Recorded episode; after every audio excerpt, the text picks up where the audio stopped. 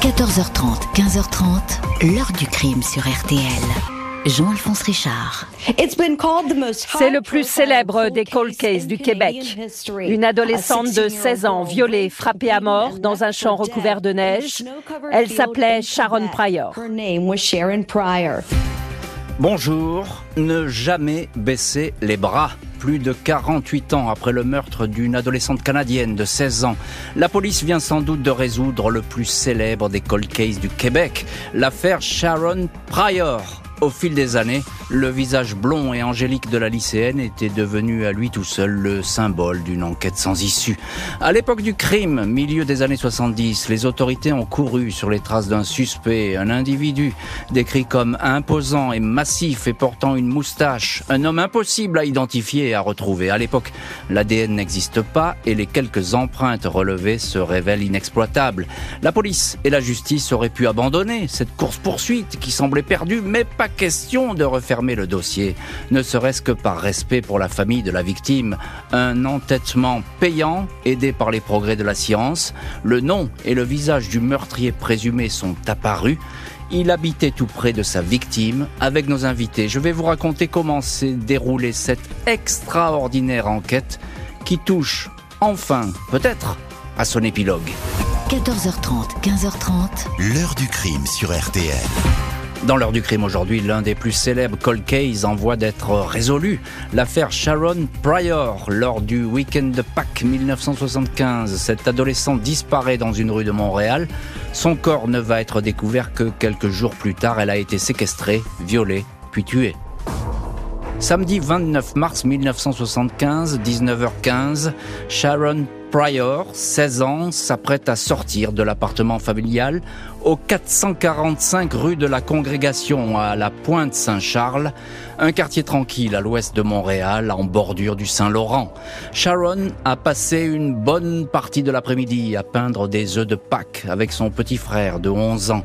Ses petites sœurs, des jumelles de 14 ans, sont restées dans leur chambre. Sharon, vêtue d'une veste en daim et d'un jean, dit au revoir à sa mère et claque la porte. Elle part rejoindre des amis à quelques rues de là. Elle va retrouver des copines, mais aussi son petit ami John pour dîner à la pizzeria Marina sur la rue Wellington. 600 mètres à parcourir à pied, Sharon a annoncé qu'elle rentrerait vers 23 heures, mais les heures s'écoulent sans qu'elle réapparaisse. Les parents, George et Yvonne Prior, s'inquiètent. Ils apprennent alors que leur fille aînée n'est jamais arrivée à la pizzeria. La police de Montréal est alertée, elle fait du porte-à-porte dans le quartier au trottoir encore recouvert de neige en ce début de printemps, mais personne n'a vu l'adolescente blonde. Mardi 1er avril au soir, trois jours après la disparition de Sharon Pryor, un corps sans vie est retrouvé de l'autre côté du Saint-Laurent, chemin du lac, dans la commune voisine de Longueuil.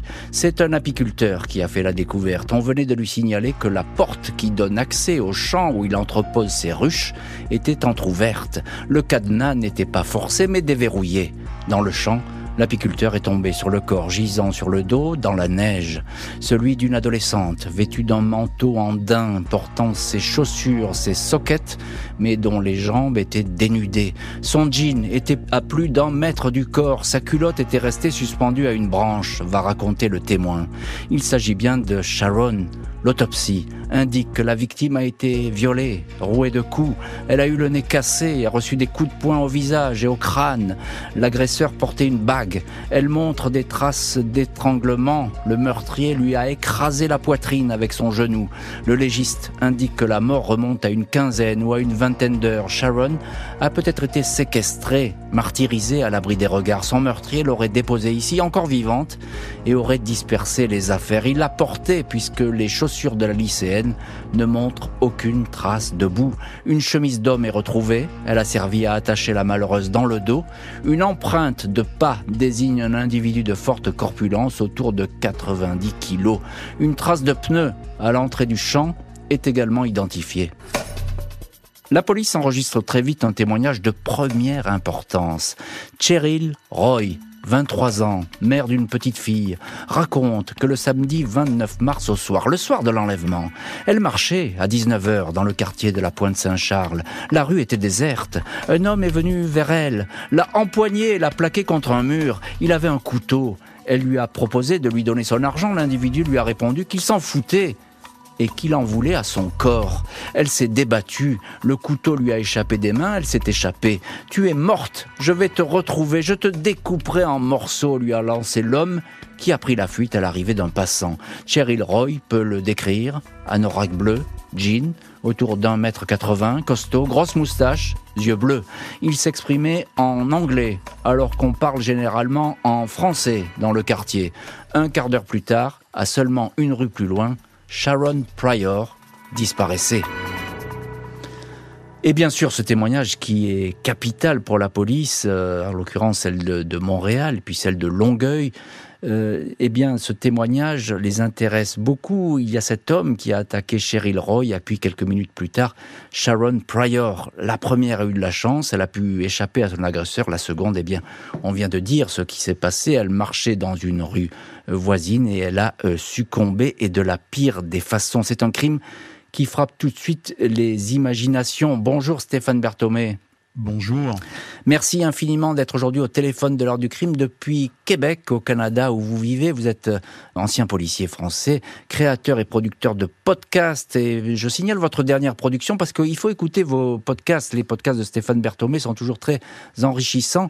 Et là, c'est un documentaire sur la saga familiale d'un gang criminel québécois, le clan Dubois. Qui sait, peut-être on en parlera un jour dans l'heure du crime. Stéphane Berthomé alors il y a ces portraits de Sharon Pryor qui sont évidemment dans les journaux tout de suite.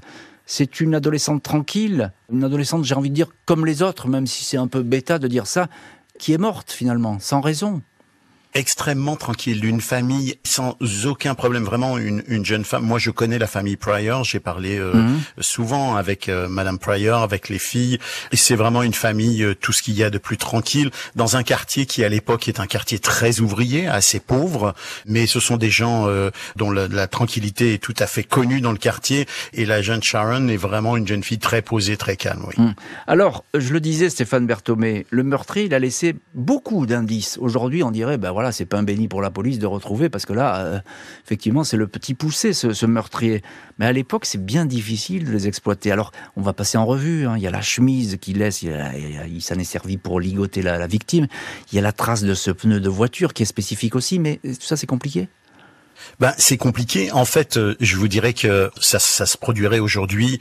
Je pense que les policiers ne mettraient pas longtemps à trouver la trace du criminel en question, pour plusieurs raisons évidentes, notamment la question de l'ADN, mais euh, aussi parce que les méthodes policières ont évolué. Il faut quand même se souvenir qu'à l'époque, quand euh, Sharon est enlevée, les policiers ne prennent pas ça avec tellement d'importance. On demande à la maman de revenir le lendemain matin, de venir le lendemain matin au poste de police si mhm. jamais sa fille n'est pas revenue. Donc, on est vraiment dans une autre époque de la façon d'enquêter. Hein. Hum. Est-ce qu'une liste de suspects est tout de suite établie? On le suppose, parce qu'il y a des, des gens qui sont connus pour des affaires notamment d'attaques sexuelles. Ça existe à cette époque? Oui, quand le corps de Sharon va être découvert, effectivement, l'enquête va vraiment réellement démarrer, parce qu'au départ, et encore une fois, même l'attaque de la jeune fille qui s'est produite juste avant l'enlèvement de Cheryl ne fait pas l'objet de vraiment de l'attention claire des policiers dès le départ de l'enquête. D'ailleurs, si ma mémoire est bonne, on ne recherchera même pas le couteau qui a servi à cette première attaque que le criminel a laissé tomber. Donc, euh, on voit bien, oui, on voit bien qu'au départ, euh, on est, on, mais c'était une époque euh, très différente. Hein, je l'ai rencontré dans plusieurs cas. Les, les policiers à l'époque considéraient systématiquement la thèse de la fugue en premier lieu.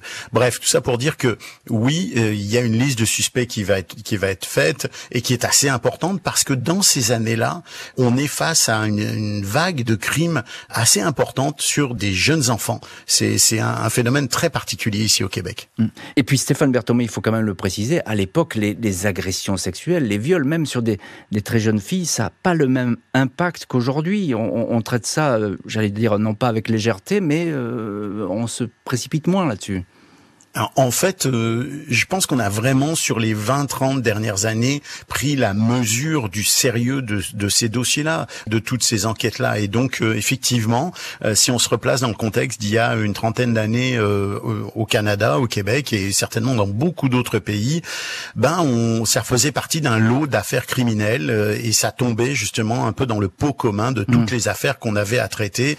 On leur donnait pas autant d'importance qu'on peut leur donner aujourd'hui et c'est tant mieux. Mmh. Bonjour Francis Charette. Bonjour, Monsieur Richard. Merci infiniment d'être vous aussi au téléphone de l'heure du crime.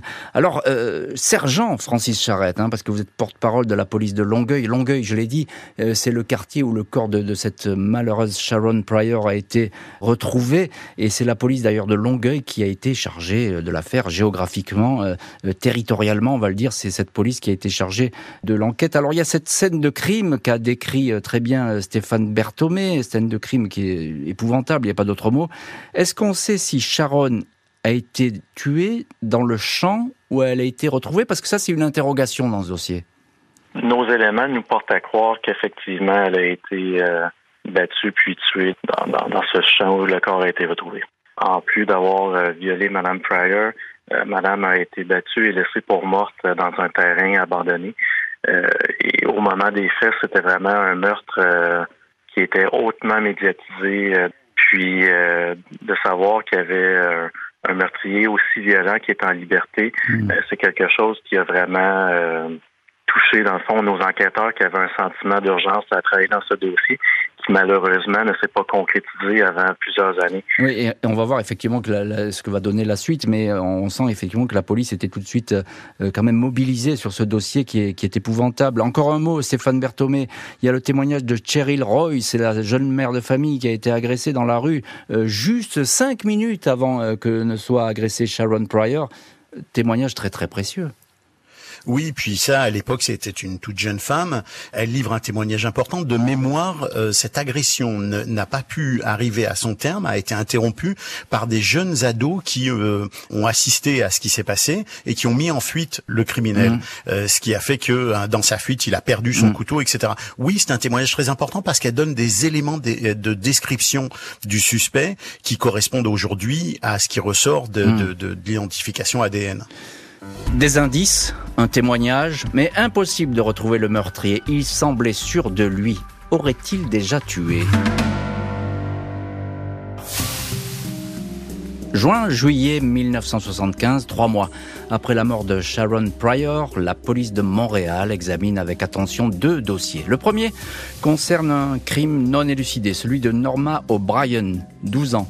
Elle a été retrouvée morte huit mois auparavant, le 10 juillet 74, à Châteauguay, une localité sur la rive sud de Montréal.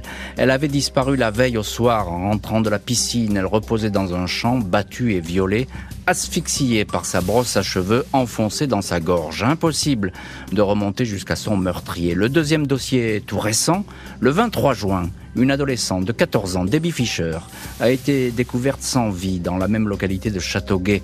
Le corps était dans un bois dissimulé dans une carcasse de voiture. Debbie était entièrement nue, son crâne fracassé à coups de pierre, mais non violé. Sa brosse à cheveux avait été jetée à côté d'elle. Les enquêteurs se demandent si ces deux crimes présentent des points communs avec celui de Sharon Pryor. Quelques semaines plus tard, grâce au témoignage d'un automobiliste, un jeune homme de 17 ans avoue les crimes de Norma et Debbie il donne beaucoup de détails, raconte ses obsessions sexuelles, mais aucun lien établi avec le meurtre de Sharon Pryor.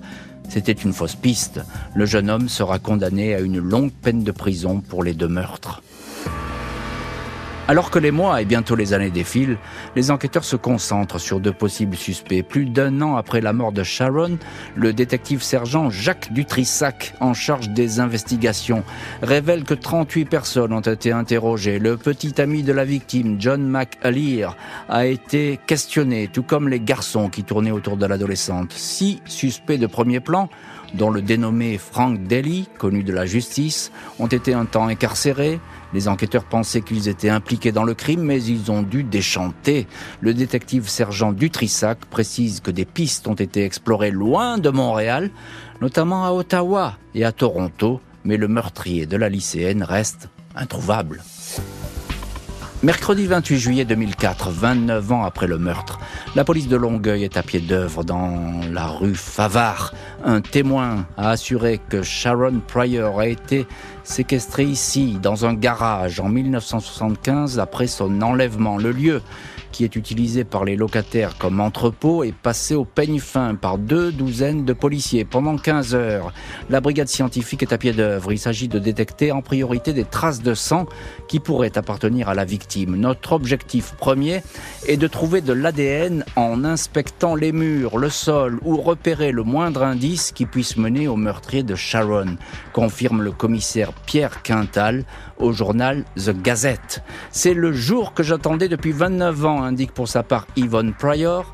Ma fille avait un beau sourire et un grand cœur. Je n'ai jamais perdu l'espoir qu'un jour ou l'autre, la police découvre le responsable de cette tragédie. Espoir qui ne va durer que quelques semaines. Trois traces génétiques jugées intéressantes ont été analysées comparées avec l'ADN masculin retrouvé sur la scène de crime, sur la chemise qui a servi à immobiliser la victime, ainsi que sur le jean et la culotte de Sharon, mais ces traces ne matchent pas la piste du garage s'effondre.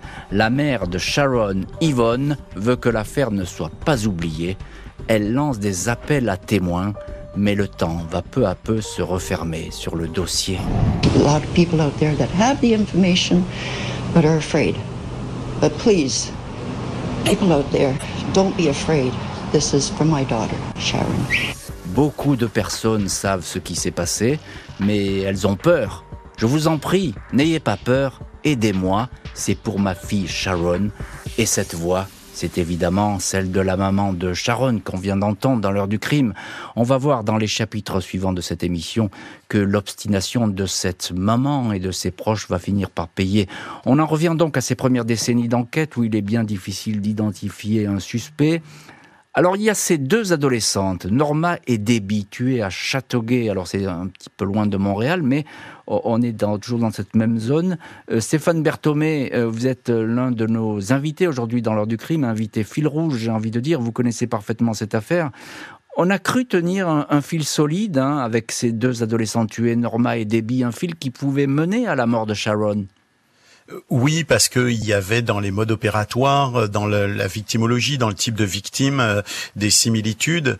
Et puis, euh, on, écoutez, les médias en ont fait des gorges chaudes. On a, mm. on parlait à l'époque du maniaque de la pleine lune.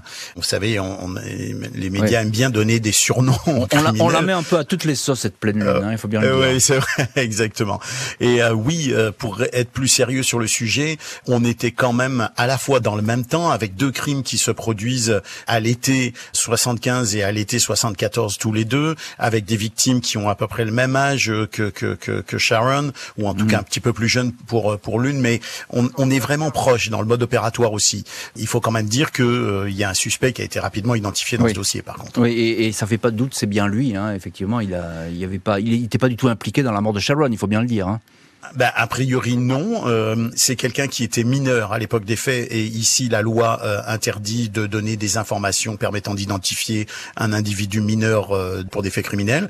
Mais effectivement, il a été reconnu coupable et bien entendu, il y a des médias qui ont fait les liens, etc.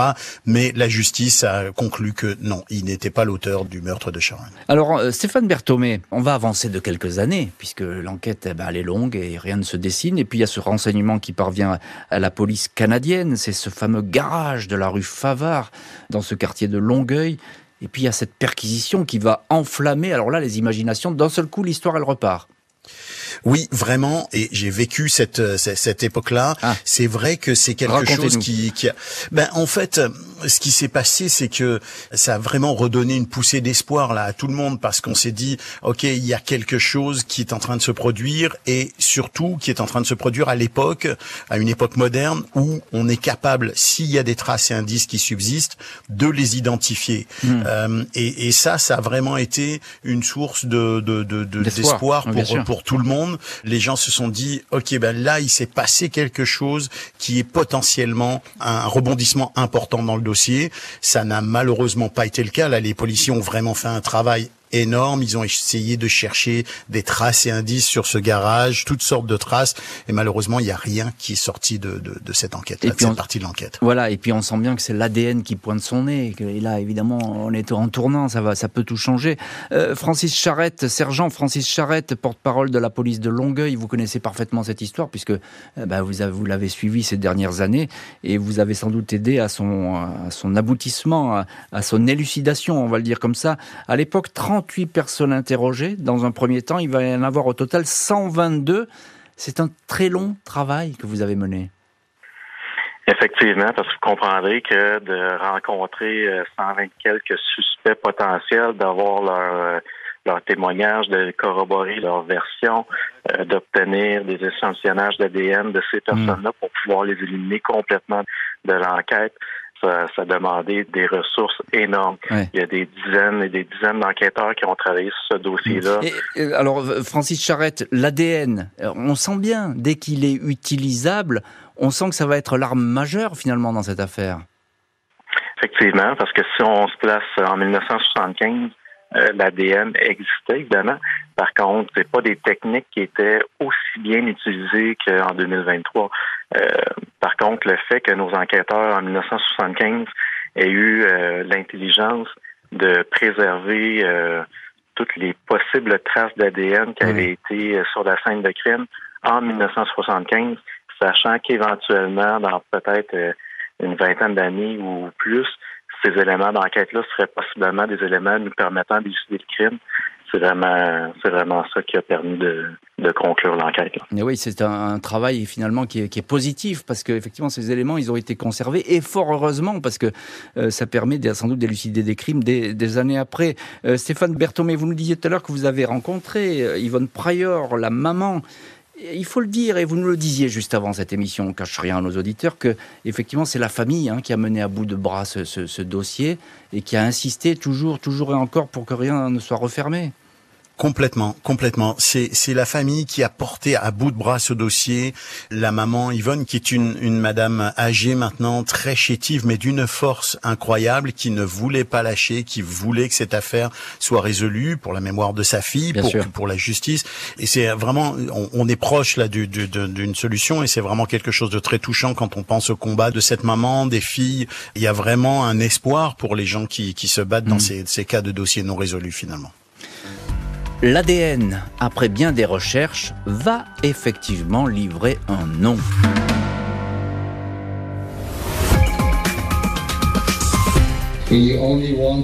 Nous, enquêteurs, sommes là pour apaiser la douleur de la famille de Sharon. Pour cela, il faut absolument ouvrir le cercueil de Franklin Romine afin de prélever son ADN. Retour aujourd'hui sur le plus célèbre des cold cases du Canada, l'affaire Sharon Pryor, une adolescente de 16 ans violée et tuée à Montréal en 1975. Un dossier insoluble, presque 50 ans après les faits, l'ADN va livrer un nom. Juin 2019. 44 ans après la mort de Sharon Pryor, le département des cold cases de Montréal confie discrètement à un laboratoire scientifique américain la mission d'affiner le profil génétique du meurtrier. Les experts indiquent qu'il s'agit d'un homme blanc, aux yeux verts et aux cheveux bruns. Commence alors un long et fastidieux tri de sélection sur des résidents ou visiteurs de Montréal. Des banques de données généalogiques sont sollicitées, quelques dix mille profils isolés. Un an plus tard, le nom d'un homme, Franklin Maywood Romine, parfois orthographié Rumin, surgit dans le fichier. Les policiers ont le sentiment très net d'approcher de la vérité. Romine est de nationalité américaine. Il avait 28 ans au moment du crime. Il habitait alors à Montréal, boulevard Descaries, à 10 km du lieu où Sharon a été enlevé. Il disposait également d'une adresse à Longueuil, l'agglomération où le corps a été retrouvé. À l'époque des faits, Franklin Romine était recherché par les États-Unis. La Virginie occidentale voulait le juger pour des affaires de vol et d'agression sexuelle. Le Canada l'avait extradé aux USA sept mois après le meurtre. Romine n'avait jamais été entendu dans l'affaire. Juin 2022, trois nouveaux laboratoires, Montréal, un autre au Texas, un dernier en Virginie, travaillent sur la généalogie de la famille Romine. Il apparaît que le suspect avait deux sœurs et deux frères. Ces deux derniers, Noah et Michael, plus jeunes que lui, n'ont jamais séjourné ou résidé au Canada. Ils sont soumis à un test ADN. Les résultats ont montré qu'il y a 140 millions de fois plus de chances que cet ADN provienne de la famille Romaine que de n'importe quelle autre personne, écrit alors le procureur du comté de Putman, en Virginie-Occidentale, aux autorités canadiennes. Personne alors n'est informé de cette enquête gardée secrète. Et voilà donc enfin euh, un suspect, un nom, un visage qui se dessine. Stéphane Berthomé, on vous retrouve dans cette heure du crime. Vous êtes notre invité aujourd'hui travail scientifique complexe. On va pas rentrer dans les détails parce que l'ADN, effectivement, moi le premier, j'ai parfois du mal à, saisir comment les choses se passent. Le fait est, c'est qu'on a réussi vraiment à remonter dans le temps, mais avec de multiples laboratoires et sans doute des moyens très importants. Oui, vraisemblablement. Et, et moi-même, je vous dirais que j'ai du mal à, à saisir euh, le début du fil, le début du fil de cette pelote de laine qui est remontée. Une fois que les liens sont faits par l'ADN, là, là, on est dans la situation où finalement, on sait que l'ADN des membres de la famille du suspect correspond à les correspondances avec l'ADN des éléments qu'on a découverts sur la scène de crime. Donc, c'est un rapprochement essentiel. Souvent, c'est un rapprochement qui se confirme. C'est pas encore tout à fait le cas, mais j'ai du mal à savoir exactement par quel bout cet ADN a été euh, de, Romine a été amené. Il reste que ben, ils ont réussi à remonter sa trace et vous voyez le paradoxe, c'est que Romine avait été expulsé ou en tout cas extradé du Québec quelques mois après les faits et il n'avait pas à l'époque été considéré comme un suspect alors qu'il était suspect dans des affaires similaires aux États-Unis. Hmm. Alors Francis Charrette, sergent Francis Charrette, porte-parole de la police de Longueuil euh, et vous avez participé à l'équipe qui a remonté la piste de ce Franklin Maywood Romine ou Romine selon euh, la prononciation euh, adoptée, c'est variable. Qu'est-ce qu'on sait de cet homme? Monsieur Romine était présent au Canada plus particulièrement à Montréal au moment des faits reprochés mmh. de 1975.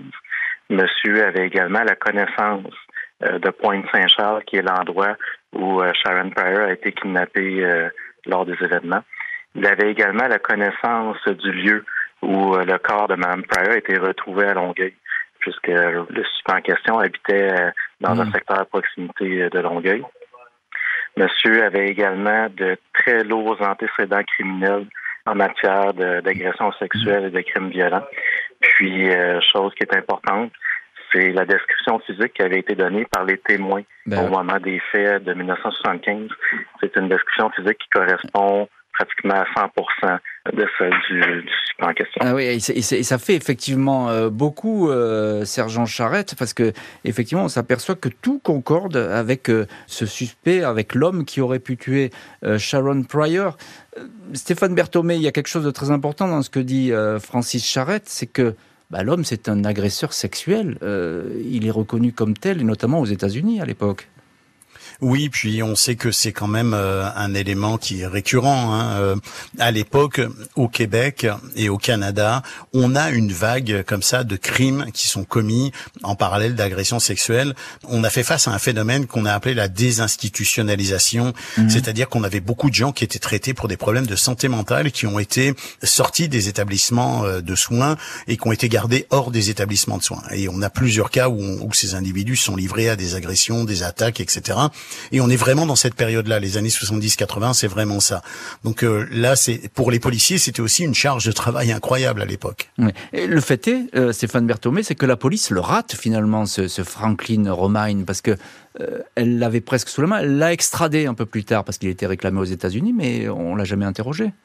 D'une certaine façon, oui. Euh, et, comme vous disiez, il a été extradé aux États-Unis sept mois après le meurtre de Sharon Pryor, ce qui malheureusement, euh, eh ben, effectivement, lui, a permis de très certainement d'échapper à l'enquête qui a suivi. C'est difficile hein, de savoir pourquoi, comment, mm. etc. On sait que beaucoup de gens du quartier ont été euh, passés à la loupe parce qu'on a pensé que c'était peut-être quelqu'un mm. qui avait des liens dans le voisinage. On a aussi beaucoup étudié les gens qui habitaient Longueuil ou qui étaient dans la zone de Longueuil. Pourquoi? Parce que la découverte du cadavre de Sharon Pryor n'est pas la seule dans ce coin-là. Malheureusement, il y a plusieurs autres mm. corps de jeunes femmes qui ont été découverts dans cette zone-là. Donc, on a évidemment pensé à un suspect qui se serait attaqué à mm. plusieurs victimes. D'ailleurs, euh, j'espère et je pense que les policiers vont s'intéresser à ces autres dossiers en tenant euh, Romine dans un coin de leur tête maintenant. Histoire qui n'est donc pas terminée, il va falloir désormais retrouver le suspect vivant ou plus sûrement mort. 8 mai 2023, le sergent Francis Charrette de la police de Longueuil, agglomération du Grand Montréal, là où le corps de Sharon Pryor a été retrouvé, rend public l'identification d'un suspect, l'américain Franklin Romine, connu pour des agressions sexuelles.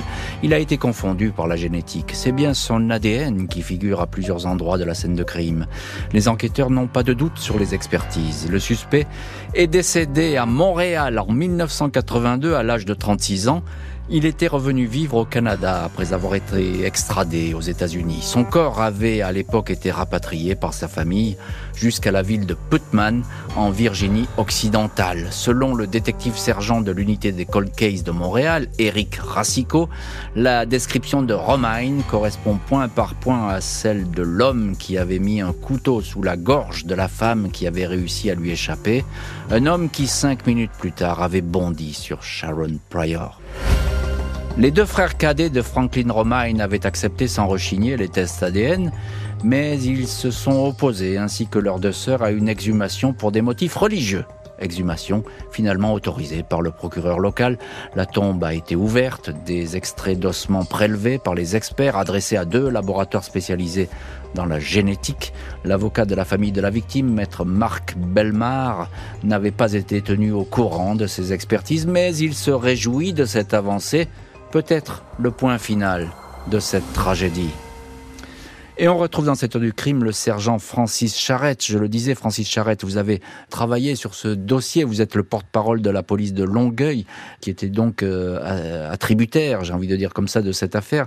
Qu'est-ce qu'a donné cette euh, exhumation? Est-ce qu'on sait ce que la police a trouvé? Est-ce que vous pouvez le dire? On devrait obtenir des résultats dans les prochains jours par rapport à ça à savoir si oui ou non nous avons le, bon suspect au dossier. Mais par contre, les ossements sont toujours en traitement au laboratoire médico-légal de Montréal. Hmm. D'ici la, semaine prochaine, on devrait être en mesure de, donner un résultat par rapport à ça, mais pour le moment, il est trop tôt encore dans, hmm. dans les analyses du laboratoire. Oui, vous restez prudent. Même, il faut bien le dire, on est entre nous là. Vous, avez quand même bon espoir que, tout concorde. Est-ce qu'on peut dire que le cas est vraiment sur le point d'être bouclé? Effectivement, c'est qu'est-ce qu'on espère, puisqu'on on souhaite euh, du, plus profond de nos cœurs qu'on qu'on ait bel et bien le bon suspect cette fois-ci et que les, les familles puissent enfin euh, faire un deuil complet de, de leur euh, de leur sœur ou de leur fille qu'ils ont perdu à ce moment-là, euh, en sachant toute la vérité sur l'enquête. Hum. Euh, Stéphane Berthomé, on, vous retrouve dans cette heure du crime. Vous êtes ancien policier, vous connaissez bien ces, histoires, ces enquêtes et vous connaissez parfaitement bien ce dossier. Vous vivez au Canada, vous avez travaillé sur cette affaire, vous avez vu euh, notamment vous avez rencontré la, la maman de la victime de Sharon Pryor. C'est curieux parce que les policiers ont l'impression qu'ils ont travaillé dans un secret parce que il y avait une superstition. Ils avaient peut-être peur que jusqu'au dernier moment, ben, cette affaire, ça, ce, ce suspect soit pas le bon. En fait, je pense qu'il y a de ça, mais il y a aussi autre chose. C'est qu'il faut se replacer dans le contexte. L'affaire Pryor est restée euh, vivante euh, par la, la, volonté de la famille, mais mmh. aussi par la volonté de plusieurs personnes qui ont mené des enquêtes, euh, qui ont fait des podcasts d'investigation, qui ont fait des documentaires à la télé. il y a eu par les médias qui en ont parlé régulièrement. Donc, il y a eu une attention médiatique continue qui a certainement contribué à une certaine forme de pression hein, sur les autorités, sur la police. Et comme cette affaire a été très médiatisé. Chaque nouvelle sur l'affaire Pryor a fait l'objet vraiment d'un battage médiatique. Donc je, je comprends très bien qu'aujourd'hui, les policiers qui pensent détenir une piste extrêmement solide aient voulu la garder pour eux de peur qu'elle ne sorte avant qu'ils aient effectivement de bonnes nouvelles. Une affaire bientôt résolue Presque 50 ans que la famille de la victime attend ce moment. Après des décennies d'espoir déçus et de fausses bonnes nouvelles, Yvonne Pryor, aujourd'hui âgée de 85 ans, a le sentiment de toucher au but. C'est sans doute la meilleure journée qu'elle ait eue au cours de ce dernier demi-siècle, affirme Marc Belmar, qui défend les intérêts de la famille Pryor.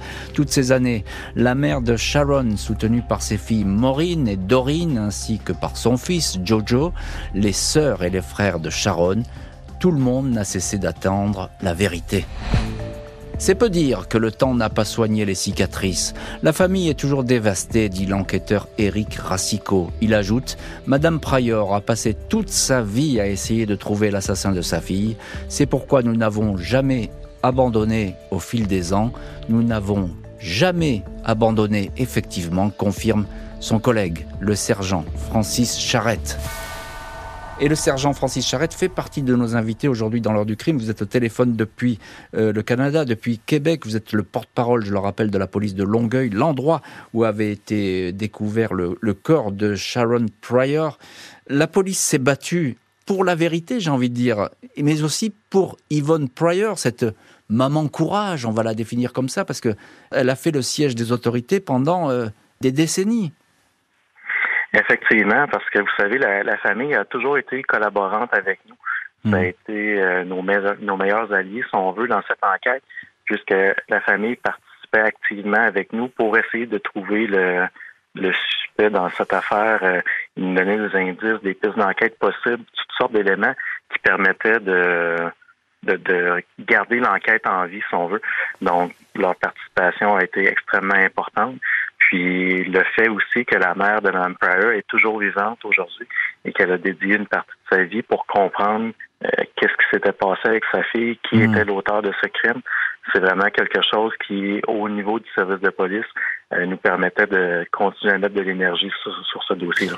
Cette affaire, on a l'impression, euh, sergent Charrette, que bah, elle sert de modèle aujourd'hui à ce qu'il faut faire en matière de recherche d'ADN. Déjà, il faut jamais refermer les dossiers. Ça, c'est la grande tentation parfois des, juges, qui soient euh, sûrement au Canada, mais également en France et dans plusieurs pays, c'est de refermer au plus vite les dossiers. là, ça vous a servi de leçon finalement, on peut le dire comme ça?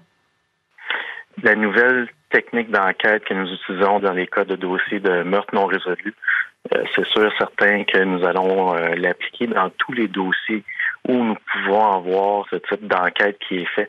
Par contre, il faut bien comprendre qu'il euh, y a plusieurs de nos dossiers que malheureusement cette technique ne peut pas être appliquée mm. de par le fait qu'il n'y a pas suffisamment d'ADN qui avait été récolté au moment des faits ou que tout simplement les, les échantillonnages ne nous permettraient pas d'appliquer cette technique-là.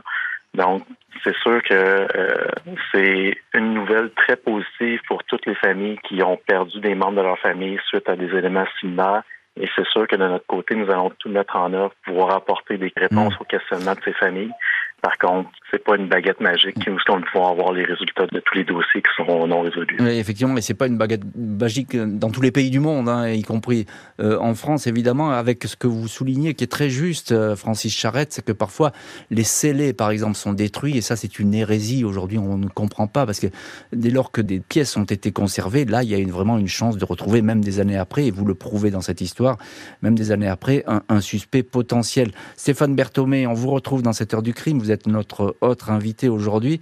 On a l'impression qu'il n'y a plus de limite aujourd'hui avec l'ADN. On ne sait même pas où ça va s'arrêter parce que là, on remonte avec la généalogie. On a tout mis en place pour retrouver ce suspect dans l'affaire Sharon Pryor.